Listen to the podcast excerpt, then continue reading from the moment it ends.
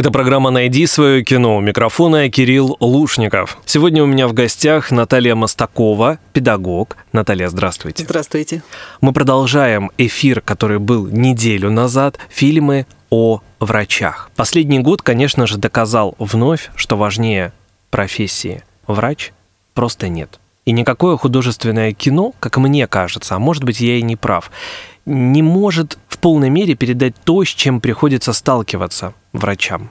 Либо все-таки с помощью художественных приемов возможно это показать. Кино о врачах, какое оно? Оно разное.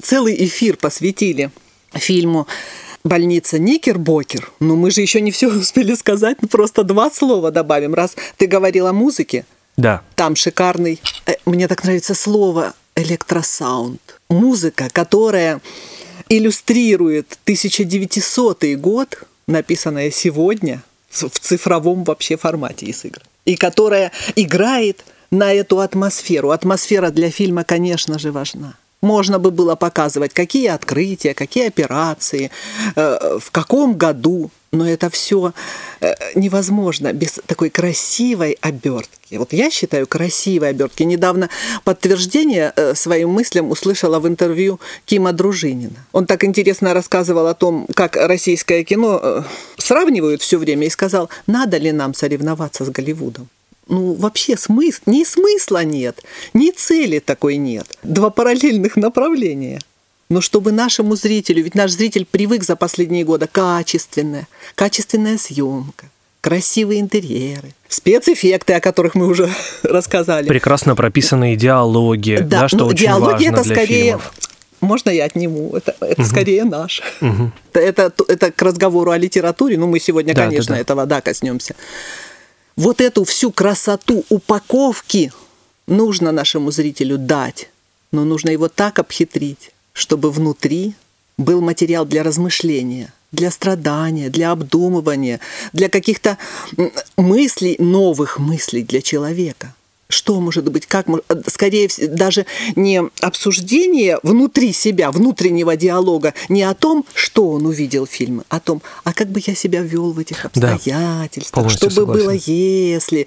Я считаю, что послевкусие фильма должно быть такое. О, у меня было послевкусие после Никербокер следующее. Финальная сцена, но это не спойлер, мы видим, как зарождается психологическая практика, практика психолога, да, э, когда один герой, а, который хирург, он понимает, что его будущее возможно именно в психологии, в психиатрии.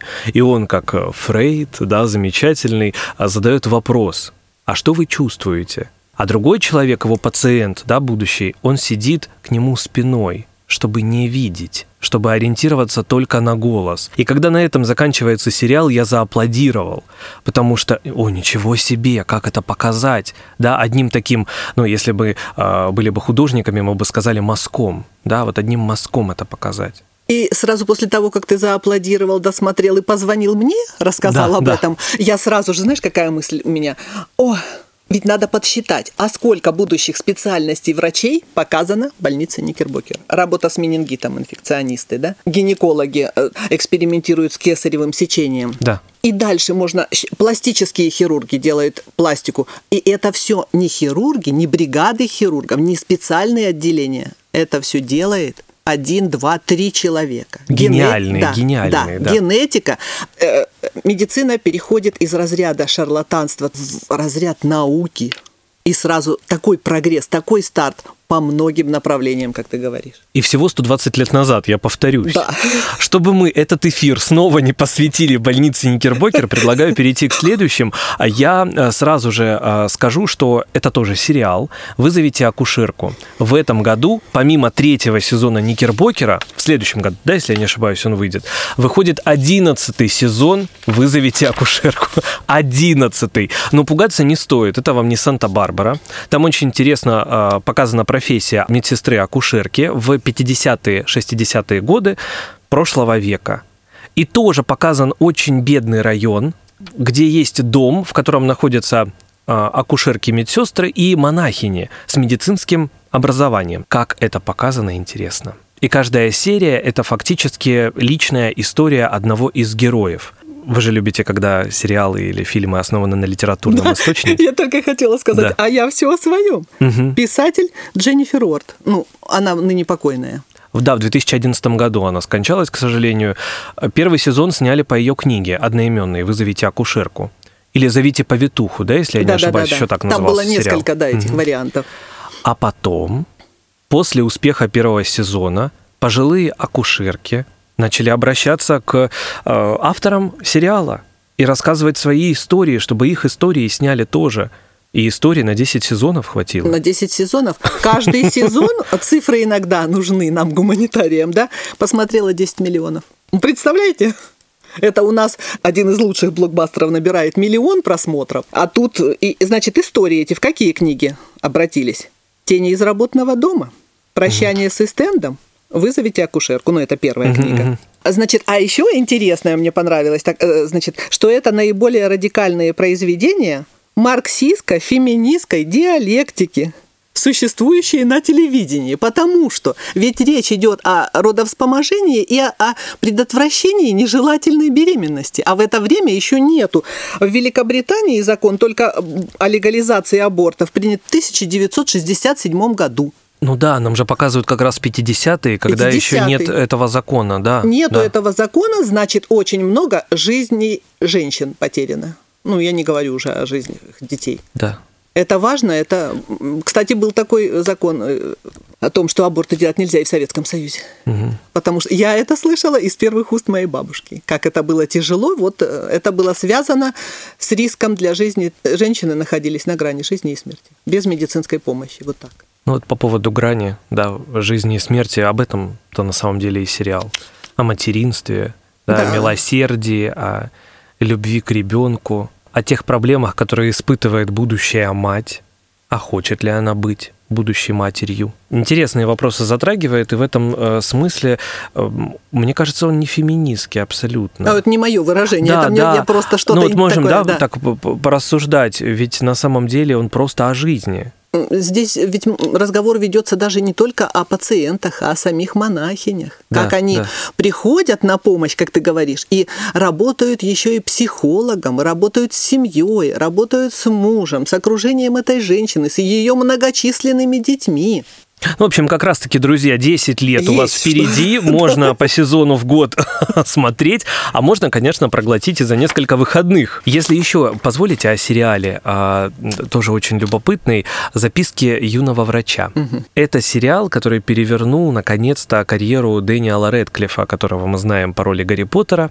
Он здесь играет а, доктора Бомгарда, Владимира Бомгарда. Помним Морфий, помним рассказы Булгакова из этого цикла. Да-да-да. Все рассказы экранизированы.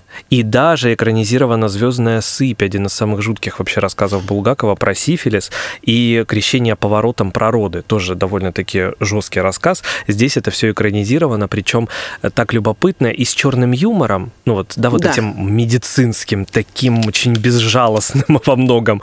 А, И есть какая-то талика а, социофобии, возможно, да, вот самих вот этих врачей, хирургов, а, врачей, а, управляющих той или иной больницей. И, конечно, элементы самоанализа, куда уж без Фрейда и так далее, и так далее. Врач-морфинист, как, в принципе, и в Никербокере.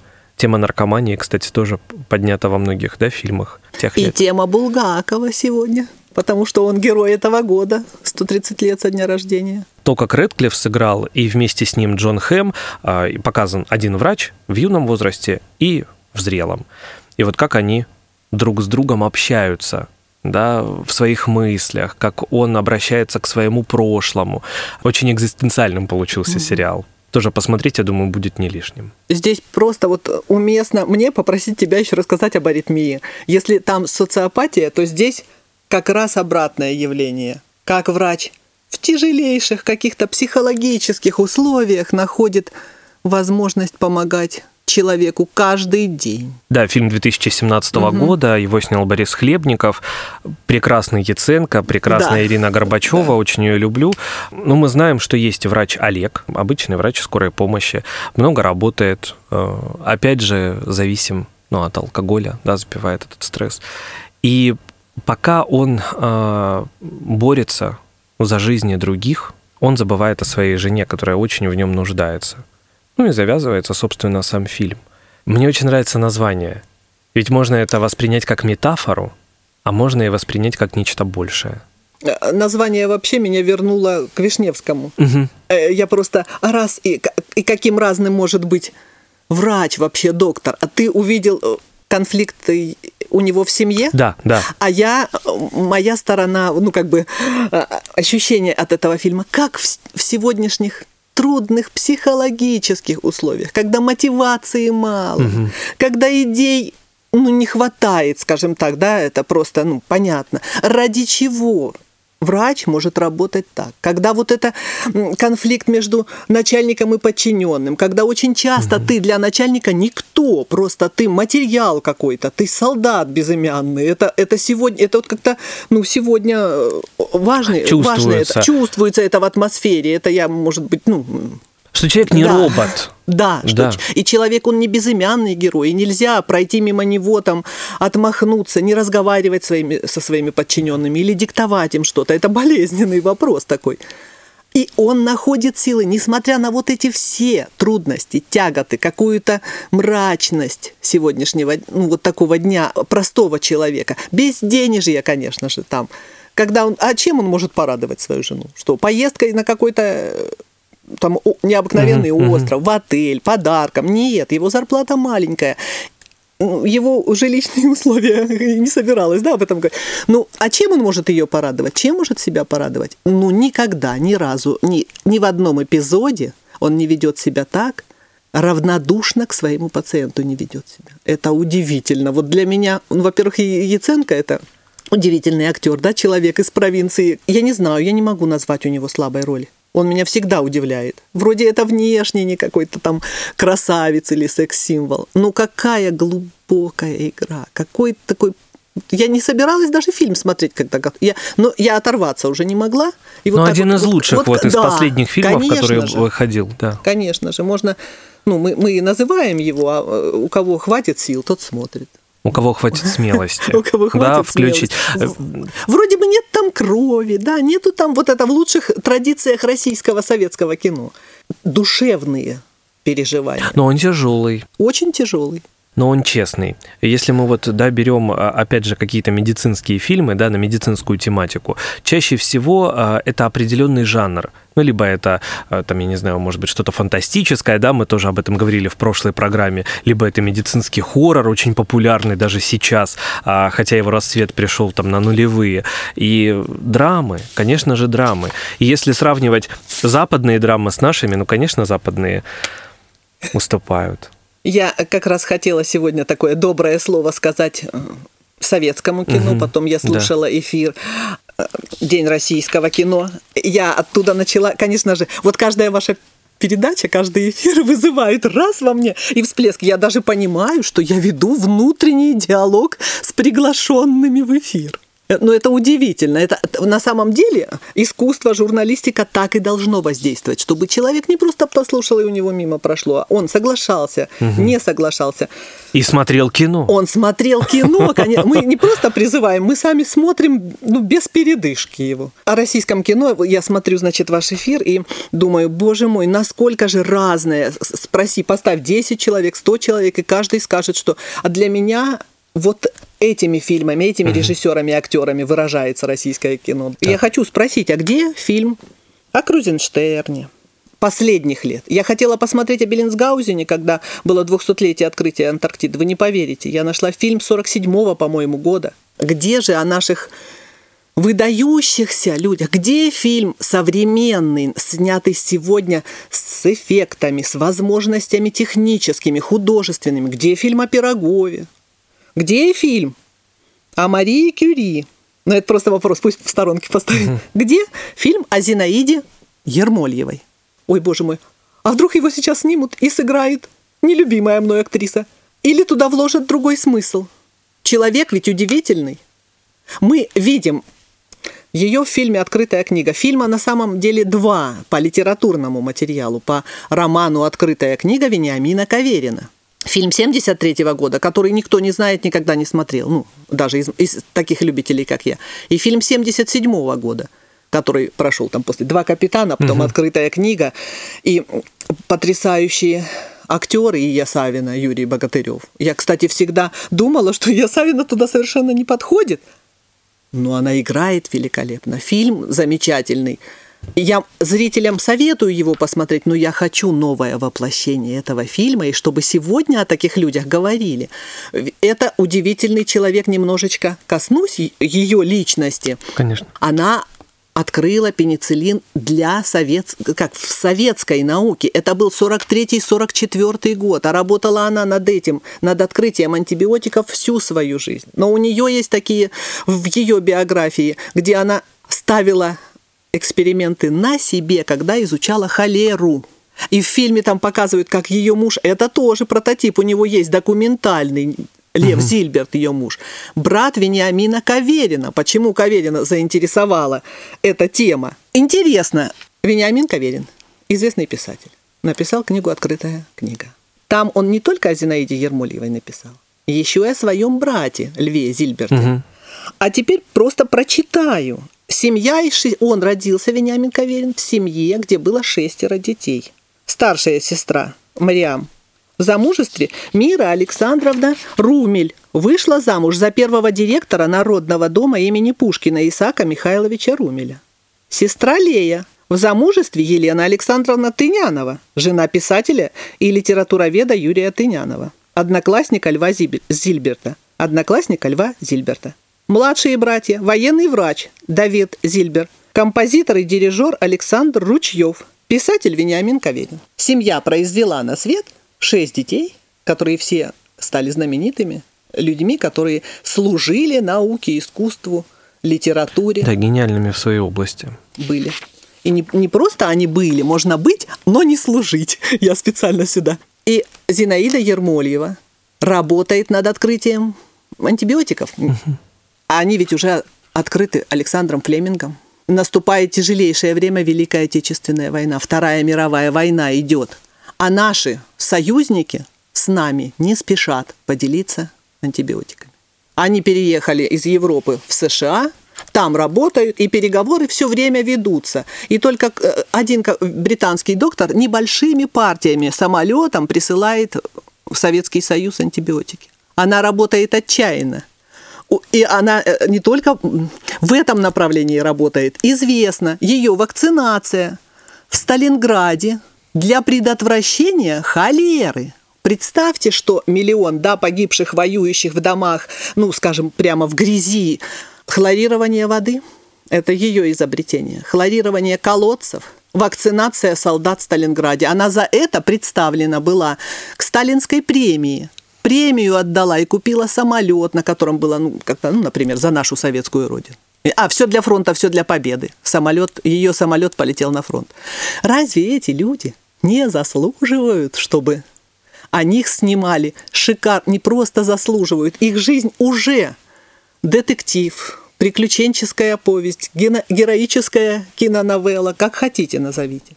Но вот опять же, если мы сейчас жанр возьмем, не хочется, чтобы такие фильмы превращались в блокбастеры. В том-то О, и дело. Очень, да. Хочется драматическое, качественное кино. Биография, байопик, да, вот так да. называемый о жизни и смерти человека, о том, что он сделал. Вот этого хочется. А у нас байопиков-то сейчас в современном отечественном Я кинематографе очень очень говорю из эфира в эфир. И, и сейчас, мало, мало, да, мало, мало, мало достойных. Ну, сейчас еще небольшую интригу. Так. Сегодня, раз мы говорили уже о западном кино, прям отдали ему такую дань, очень хочется российское кино еще вспомнить. Да, да, конечно. Мы знаем такой фильм о врачах, как «Дорогой мой человек» Иосиф Хейфиц угу. В котором Алексей Баталов, Инна Макарова играет. Я, я когда готовилась к передаче, думаю, сейчас я уточняю все годы подробности и все, думаю, какие же награды имеет этот фильм. Венецианского кинофестиваля? Нет, он имеет в Киевском фестивале советского кино 59 года, значит, вторую премию, и Хейфец вторую премию за режиссуру. Удивительно, этот фильм не просто, я думаю, что не только я, а многие зрители смотрят и пересматривают в разные возрасты, в разные периоды своей жизни с огромным удовольствием. И вдруг я вижу, недавно, не в 2010 году, когда фильм снят, сериал 16-серийный «Дорогой мой человек». Я еще не смотрю, я уже думаю, Господи, кто же осмелился сделать ремейк по фильму Хейфица, переиграть Баталова? Ну, это невозможно. Я включаю, 16 серий, там два дня я смотрела, неотрывно. Я смотрю на актера, я очень люблю в кино, когда нету лишнего пафоса, а все так глубоко, реалистично, человечно. Играет совершенно незнакомый мне мальчик, не красавец, игра всех потрясающая, но его игра завораживающая. Если вы к интернету обратитесь, э, пишут фильм «Дорогой мой человек», и дальше называют актеров там Розанова, Блок, Ицков, и ни, ни разу нигде я не прочитала имени и фамилии Ким Дружинин. Это удивительно для меня было. Значит, вы не смотрели фильм, что вы описываете, я не понимаю. Это не ремейк. Использованы повести Юрия Германа, угу ну, не, э, актеры и режиссер не старались переиграть, повторить, сделать лучше. Но они сделали потрясающий сериал, который я уже посмотрела несколько раз. И потом я с удивлением, ну, мне нужно было прочитать об актере, я прочитала об актере и понимаю, что это один из лучших, на мой взгляд, режиссеров современного российского кино Ким Дружинин, который такие фильмы ну, на сегодняшний день снял известные как «28 панфиловцев», «Танки». И еще раз напоминаю, что не Т-34, «Танки», а изобретатели Кошкини. Вот этот фильм, мы уже о нем говорили, я помню. Это блокбастер в лучших традициях. Люди, которые не знают, молодежь не знает, кто такой Кошкин, они выходят, кто он такой, почему так красиво снято, что это такое? Задаешься вопросом и дальше уже не можешь его отложить на какую-то полочку. Сегодня ну, мы ждем премьеру фильма «Литвяк» о летчице Великой Отечественной войны Ким Дружинин. Я просто советую нашим слушателям это запомнить, это имя, почитать послушать интервью этого человека, я уверена, что вас это заинтересует очень. Это будет точно пища для размышления. И посмотреть, конечно, фильм «Дорогой мой человек». Да, тем более 16 серий. Мне кажется, да в нашем да, в нашем современном мире, друзья, ну можно за выходные осилить уж точно. Да даже нет, осилить неправильное слово смотреть. Вы не заметите, как пролетит время, да. да. Есть еще один фильм, опять же, отечественный, как мы хорошо сегодня, да, с вами а, пошли по этому пути. «Простые вещи» называется, 2007 года. А, Сергей Пускипалец играет, Леонид Броневой, Светлана Камынина, а, про анестезиолога по имени Сергей, который очень собой недоволен. Прошла неудачная операция, дома никто не ждет, жизнь как-то сложилась, ну, не так, как он хотел. И к 40 годам он ютится в коммуналке. Когда супруга, с которой он снова сходится, сообщает ему, что ждет ребенка, он понимает, что ничего не сделать. Даже любовницу некуда отвезти, которая у него к тому времени уже есть. А, и он выходит из себя. Взрослая дочь в это время просто куда-то сбегает. Он не знает, что делать, и на выручку приходит такой тяжело больной артист, который готов заплатить любые деньги, лишь бы чтобы этот Сергей был рядом с ним и делал ему уколы. Предлагает сделку очень интересную. Он подарит ему картину Репина, если он сделает ему последний укол. О боже. И избавит его от страданий. Это шикарная разговорная драма, когда ты целиком погружаешься в фильм. И вот кроме тебя и экрана, да, в который ты погружен, нет вообще ничего вот этого шума, да, который вокруг. Шикарное кино, простые вещи. И само название тоже говорящее. Что это очень сложные вещи, да? Очень сложные. Очень сложные. Просто о сложном тоже не скажешь, да. Вот, поэтому... И опять же, да, вот мы сейчас говорим какие-то такие зубодробительные драмы, когда вот аж мурашки по коже. Это все наше кино, которое почему-то мало кто смотрит. Да что ж тут это рассуждать, почему? Потому что, как говорит Ким Дружинин, так. потому что бюджет фильма зачастую равен бюджету рекламы этого фильма. Что, Хорошие слова. Да, да, да, ну это правда, это на самом деле, я не знаю, что э, очень часто на какие-то такие захватывающие, завораживающие фильмы выходишь совершенно случайно, где-то что-то искал или щелкнул, перещелкнул. Это очень повезет, когда фильм становится, а, опять же, да, может быть, это как-то некорректно будет сказано, но он прославился не на наших фестивалях, угу. а на западных, и тогда уже все пойдут То есть какой-то гарант, какой-то знак качества. А если он прославился на каком-то западном кинофестивале, то и реклама, соответственно, есть. Потому что все о нем говорят. Из-за этого шума ты, конечно же, Ну, идешь. Это такая сложная цепочка. Сложная цепочка. Э, Значит, все время нужно ориентироваться, это вот как ну, в других делах, да, на выставке. А если, или э, на, на э, там, массового читателя, а если твоя книга не сразу придет к массовому читателю, а если твое изделие, да, не... э, А если мастер сделает и не покажет, сколько писателей пишут в стол. Да. Но это все-таки сегодня должно как-то еще по-другому вот э, Коррелироваться, быть. да, в нашем да, уме. Да, да, Мгм. и в нашем уме, и в наших поисках. Это очень интересно. Вот хотела еще напомнить ну, о нескольких фильмах, да, российских.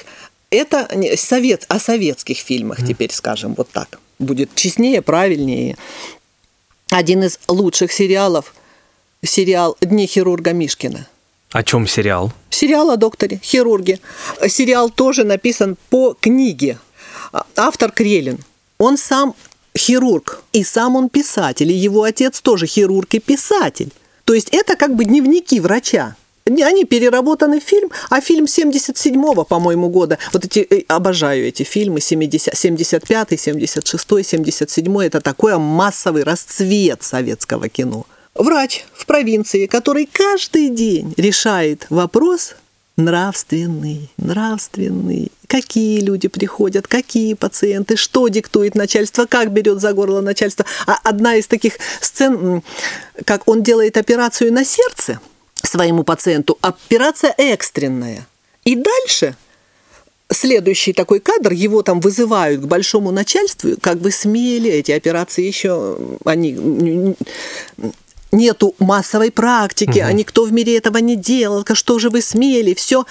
Письмо, м, жалоба сослуживцев пациента лежит на столе. И пока начальство воспитывает хирурга, они читают. И в конце написано, и наш коллега вынужден ходить по врачам, лечиться и мучиться. Ну, в таком что-то Ага, духе. ага. Но на самом деле это первая такая операция, которая окончилась успехом. И те, кто отчитывают, читают и глазам не верят, читают и глазам не верят. Он сделал как, как это? Невозможное, невозможное в сельской, ну, в каком-то провинциальном городе, в больнице, там, без какого-то особого оборудования. А что же вы нам не... И вот такое удивление, ты понимаешь, но это только один эпизод, а решает он разные эпизоды. Делать ли аборт там молоденькой девочке, сказать ли ее родителям, ну, много. Э, Сказать ли другу своему, что он что у него онкология, делать ли операцию. Вопрос за вопросом, вопрос за вопросом, как работают его коллеги, как он обращается с санитарками. Куда девается его жена, которая хочет реализовать свои таланты? Она должна жить в Москве. А, Фильм сегодня, есть фильмы, которые вот они сняты там в каком-нибудь там 65-м году, и они там остались. Да, И- законсервированы, да, или, вот в этом Да, или они были актуальны там 10 лет. Мгм. Вот фильм «Дни хирурга Мишкина» я просто советую посмотреть. Его, кстати, часто показывает канал «Культура», повторяет. Ну, ни одним своим кадром он не устарел. Вот это действительно вот бальзам просто на душу зрителя, что так бывает. Верьте врачам. А мы верим, конечно, потому что каждый из нас неоднократно в помощи этой нуждался, получал ее. И, ну, можно только хорошее говорить об этом.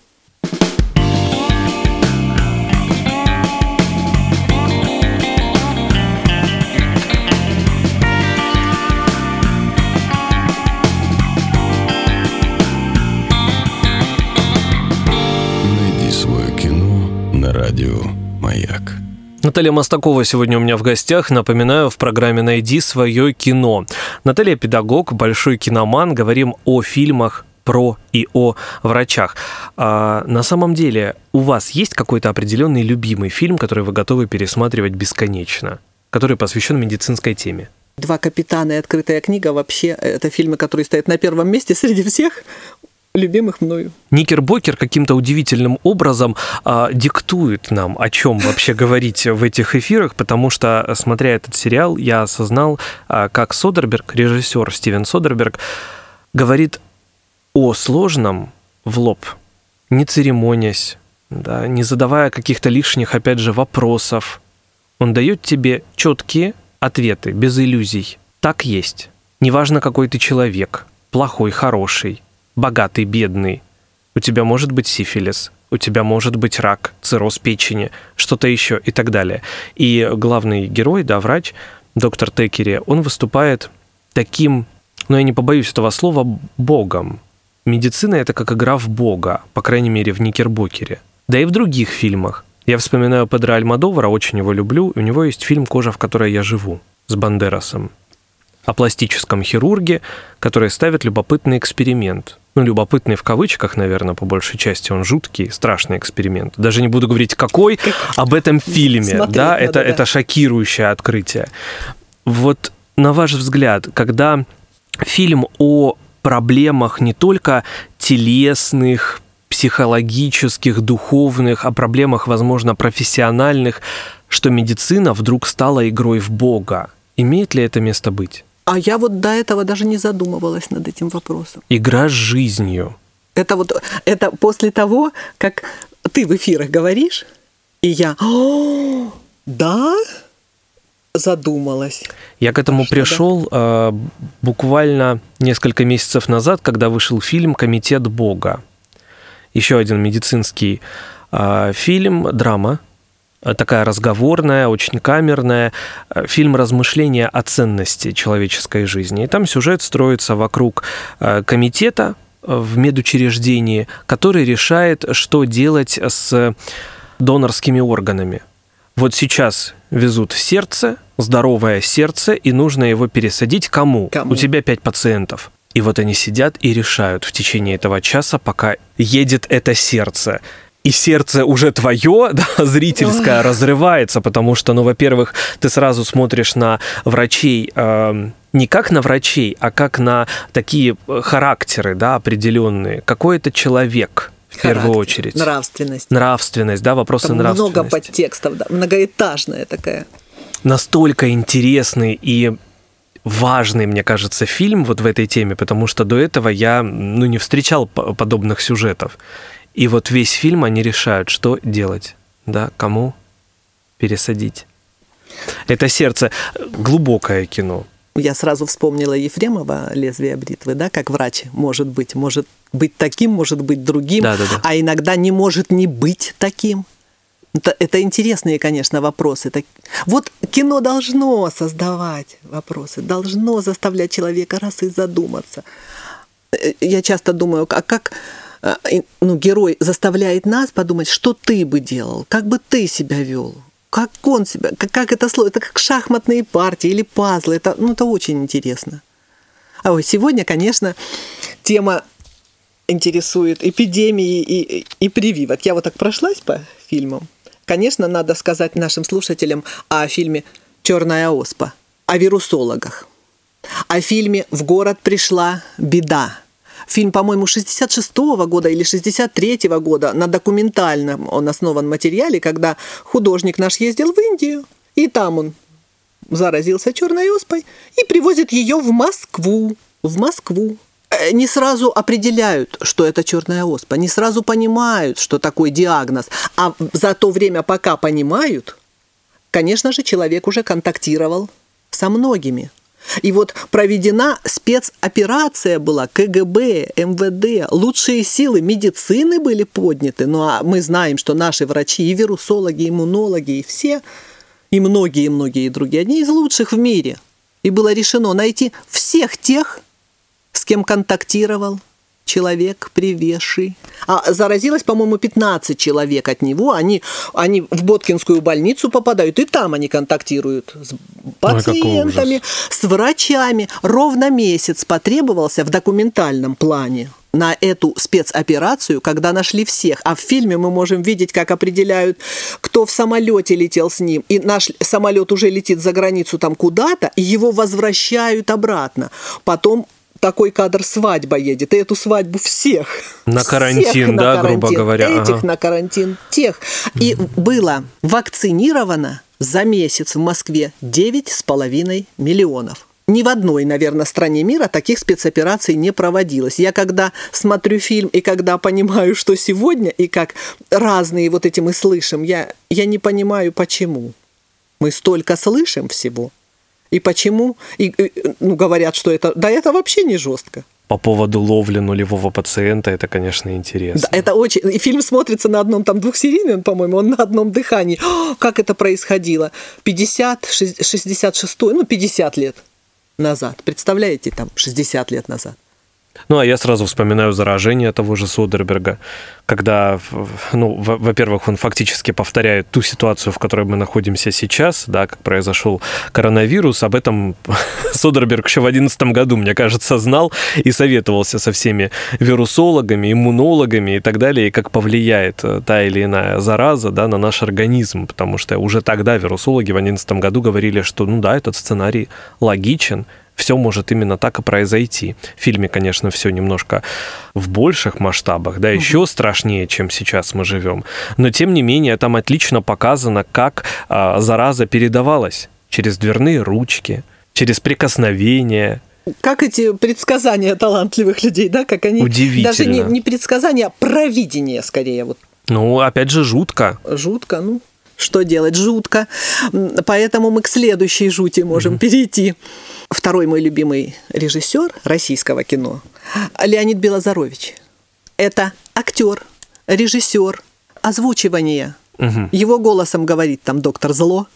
Вообще просто открыть, почитать об этом человеке можно и посмотреть фильмы какие. Я же говорю, в связи с фильмом «Алекс Лютый» мы говорили в эфире о военных фильмах. В этом году мы ждем второй сезон «Алекс Лютый» Шульц. Завязка такая – у знаменитой телеведущей убивают родственницу. Когда на место происшествия приезжают оперативные работники, они находят футляр от медицинских инструментов с немецкой свастикой. Все, дальше нам неизвестно. Нам известно, что это будет фильм о враче, который был на службе у нацистов. Интересно, это в, в этом, году? В этом году, угу. обещают в этом году. Ну и, конечно же, э, надо хорошие фильмы наши замечательные еще перечислить, советские. «Доктор Вера», «Неоконченная повесть». Они нам всем знакомы, но они так с удовольствием пересматриваются. Визуально, музыкально. У нас сегодня столько было умного, интересного и не было еще веселого. Давайте вспомним такой фильм, как «Медовый месяц» Касаткина и Кадочников. Молодая, только что окончившая вуз, девушка должна ехать по распределению, а хочется ей остаться в столице. И вдруг она попадает в провинциальную больницу, где нужно, где она единственный доктор. Она доктор и опытная медсестра рядом. Первый день работы. Все больные после осмотра, предположительного диагноза, выслушивания всех жалоб отправляются в районную больницу каждого. Отправила каждого. Вот можно говорить о том, что врач должен, каким он должен быть, как он вступает в свою профессию, какие случаи попадаются, какие больные к нему приходят, с чем ему нужно встречаться. Каждый день ты должен решать, какой ты внутри, каким ты должен быть. Прекрасный фильм из числа советских фильмов «Коллеги», где трое друзей, окончив институт, попадают тоже в ситуацию молодой врач в новой ситуации. Могу ли я сделать операцию? Могу ли я решиться не только на медицинские какие-то подвиги? Какой я в реальной жизни? Это вот как в фильме «Аритмия». Что в реальной жизни? Что в моей профессии? Насколько я смел? насколько я владею собой, насколько я владею своей профессией. Я настоящий человек. Я настоящий врач. На этот вопрос ответить нельзя в какой-то один день. На этот вопрос нельзя ответить в конце жизни или в начале. Да. Надо отвечать каждую минуту. Какой я? Каким я буду? Что я сделаю для людей? Да, я полностью согласен. Да. Такие вопросы должны поднимать фильмы, но не отпускать их. Да поднимать, но не опускать, да, вот э, пусть планка будет все выше и выше в этом плане. И нас заставлять все время, нашу душу и наш мозг заставлять работать, заставлять думать, заставлять решать для себя. Ведь фильмы нам показывают э, не только для развлечения. Конечно. Они должны, конечно, это такой спорный вопрос, развлекать или не развлекать. И развлекать, давать нам пищу. Пищу, давать нам визуально красивые кадры, должны нам давать какую-то музыку замечательную. Все должно слиться. И тогда попадает в нашу душу. Наталья Мостакова сегодня была у меня в гостях, педагог. Огромное спасибо. Название фильмов есть посмотреть есть что на протяжении, как я уже сказал, ближайших 10 лет. Это если вы все-таки будете смотреть, вызовите акушерку. Ну а все остальное действительно можно посмотреть за эти выходные. Наталья, огромное спасибо. Спасибо. Встретимся ровно через неделю. Это была программа «Найди свое кино». У микрофона был Кирилл Лушников. Отличного настроения. Пока.